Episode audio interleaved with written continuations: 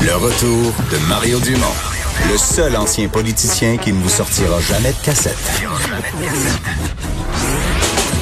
Mario Dumont et Vincent Dessureau. Cube Radio. Alors, euh, comme à chaque semaine à cette heure-ci, tour d'horizon de l'actualité dans le monde avec euh, Normand Lester. Bonjour Normand. Bonjour. Les euh, tensions euh, qui montent entre euh, Donald Trump et la Chine, beaucoup autour évidemment du, coronavirus, mais aussi c'est toujours en filigrane que Trump Trump a besoin d'ennemis pour regrimper sa popularité.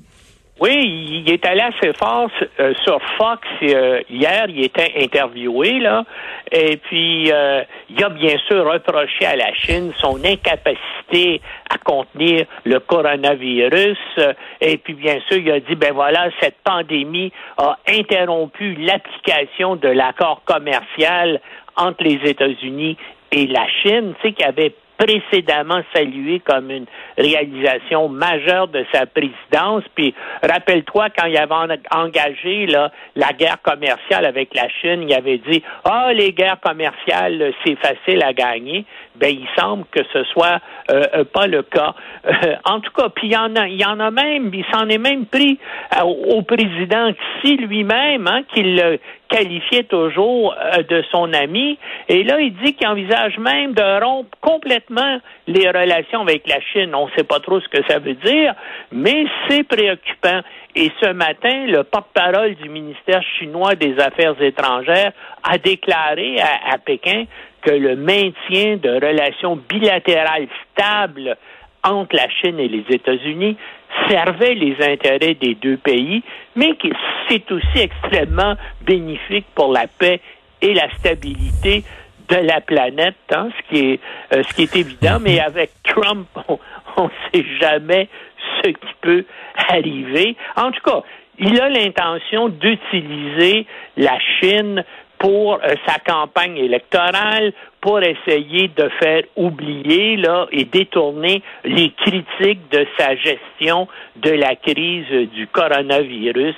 Et puis bien sûr, la Chine là-dessus, il faut le dire, a des choses à, à, à, se, à se reprocher. Ils auraient pu agir beaucoup plus rapidement et de façon beaucoup plus draconienne pour essayer euh, d'arrêter cette crise-là. Mais, mais Trump aussi a rien fait, lui aussi, pendant deux mois. Et c'est pour ça, bien sûr, que les États-Unis connaissent les chiffres désastreux qu'on voit jour après jour. Et parlant de chiffres, euh, Normand, ceux de, popularité de Trump sont, sont clairement pas en hausse depuis un certain temps, mais euh, on penserait peut-être que ça allait profiter à Joe Biden, mais lui non plus semble pas soulever beaucoup d'Américains. Non, c'est ça. Euh, les sondages de Trump, ça fait à cause de sa gestion de la crise du coronavirus, mais ceux de Biden, ne s'améliore pas tellement. Hein? On, euh, y a beau avoir une avance dans la plupart des sondages, mais cette avance-là vraiment est ténue. Euh, euh, on, a l'impression là qu'il n'y a absolument rien qui est joué, bien que, comme je dis, Biden est en avance, par exemple, dans des États clés comme la Floride, le Michigan, la Pennsylvanie, le Wisconsin, mais rien n'est joué. Euh, euh, euh Pensez là, la surprenante victoire de Trump en 2016 sur Hillary Clinton, eh bien, cette victoire-là incite des personnes interrogées, même celles qui sont contre Trump, à croire qu'il va quand même gagner l'élection présidentielle. Une moyenne des sondages récents là, révèle qu'il y a 55% des électeurs, même des gens qui sont contre lui, qui pensent que Trump va battre Biden. Euh, et, ça, ce qui est étrange, c'est que euh, c'est resté assez constant, même si la désapprobation de Trump augmente, eh bien, à cause de sa gestion de la pandémie, ben, il y a une majorité de gens qui continuent à penser qu'il va gagner. Puis un autre signe troublant aussi pour Biden, c'est qu'il y, a des sondages qui indiquent que les partisans de Trump sont beaucoup plus déterminés à aller voler que les, à aller voter que les partisans de Biden. 82% des électeurs de Trump disent que leur décision est définitive, alors que ce n'est le cas que pour 55% des partisans de Biden. Et de plus, les partisans très enthousiastes de Trump sont près de deux fois plus nombreux que les partisans très enthousiastes de Biden.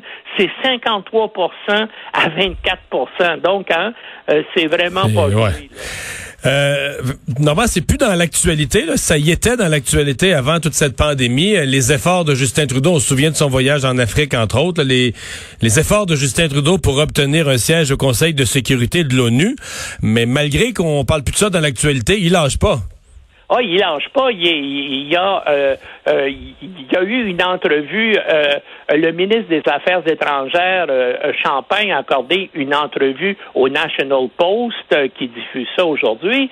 Et puis, Champagne a dit que pour Trudeau, là, c'est une, c'est une, c'est une priorité absolue que euh, de réobtenir un siège temporaire au, temporaire au Conseil de sécurité des Nations Unies. Et puis, selon Champagne, il, a même, il s'est entretenu avec 28 dirigeants étrangers depuis le début de la, euh, de la crise de pandémie là, au mois de mars. Il faut dire que euh, euh c'est à cause un peu de Stephen Harper qu'on a qu'on a perdu en 2010 notre siège temporaire aux Nations Unies. Pourtant, euh, depuis 1948, à six, occasions, hein, parce que ça se renouvelle à toutes les décennies, eh bien, on avait eu assez d'appui et on était au Conseil de sécurité. Mais en 2010, les 192 membres de l'Assemblée générale des Nations Unies n'ont pas voté pour le Canada. on, compétitionnait, on était contre l'Allemagne et le Portugal pour les deux sièges réservés à l'Occident. Puis on, s'est fait moucher par le par le Portugal. Et, peut-être que c'était un, meilleur choix que le Canada à l'époque parce que et puis d'ailleurs il a bien représenté au Conseil de sécurité les petits pays qui constituent environ le tiers des membres euh, des Nations Unies qui sont souvent exclus du processus euh, de décision.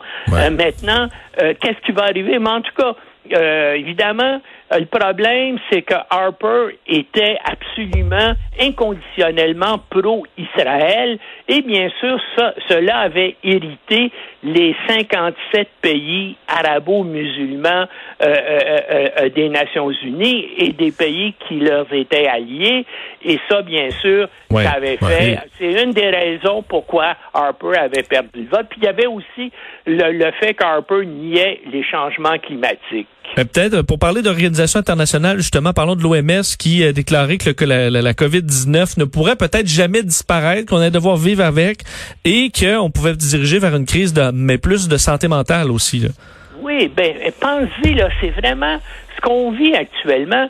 Il y a plus de 3 milliards de personnes sur Terre sur les 3, sur les 7 milliards 600 millions, donc à peu près le tiers des habitants de notre planète qui sont en confinement ou qui subissent ou qui doivent se conformer à des directives là, euh, pour les protéger du coronavirus. Et ces gens-là, avec les médias de communication modernes, avec les, les suivent ça et voient tout ce qui se passe à travers la planète. Et bien sûr, ça les angoisse terriblement. On, on vit une époque où il y a beaucoup de raisons d'être troublé, d'être perturbé. Eh bien, ça se transmet aussi cette inquiétude-là, cette anxiété-là aux enfants. Donc, on fait preuve, on, vit actuellement, selon l'Organisation mondiale de la santé, euh, c'est en train de se développer. On, va vivre des problèmes de, euh, de santé mentale. Et qu'est-ce qu'on peut faire euh, pour obvier à ça? Eh bien, il y a plusieurs choses. Premièrement, l'OMS recommande des investissements importants dans le domaine de la santé mentale, mais là, avec les centaines de milliards de dollars qu'on jette partout, peut-être que ça sera pas malheureusement la priorité euh, des gouvernements. Puis on parle aussi, et, et, ça c'est peut-être une bonne idée, c'est de développer là les les techniques de de thérapie, par exemple téléphonique, avoir des lignes téléphoniques comme il y en comme y en comme y en existe par exemple pour le pour le suicide, mais on pourrait développer ça et faire de la publicité pour des lignes semblables afin que les gens euh, puissent téléphoner à des gens et pouvoir se confier. Et pour l'instant, en tout cas, c'est c'est la façon dont on pense régler le problème. Mais bien sûr, euh, espérons qu'il va y avoir un vaccin qui va se développer assez facilement, mais mais je pense que l'anxiété euh, euh, c'est une chose qui va gagner beaucoup beaucoup de gens euh, sur la planète et, et qu'il va y avoir une hausse importante de problèmes de santé mentale. Ben merci beaucoup Normand. À la semaine à prochaine. la semaine prochaine. Au revoir.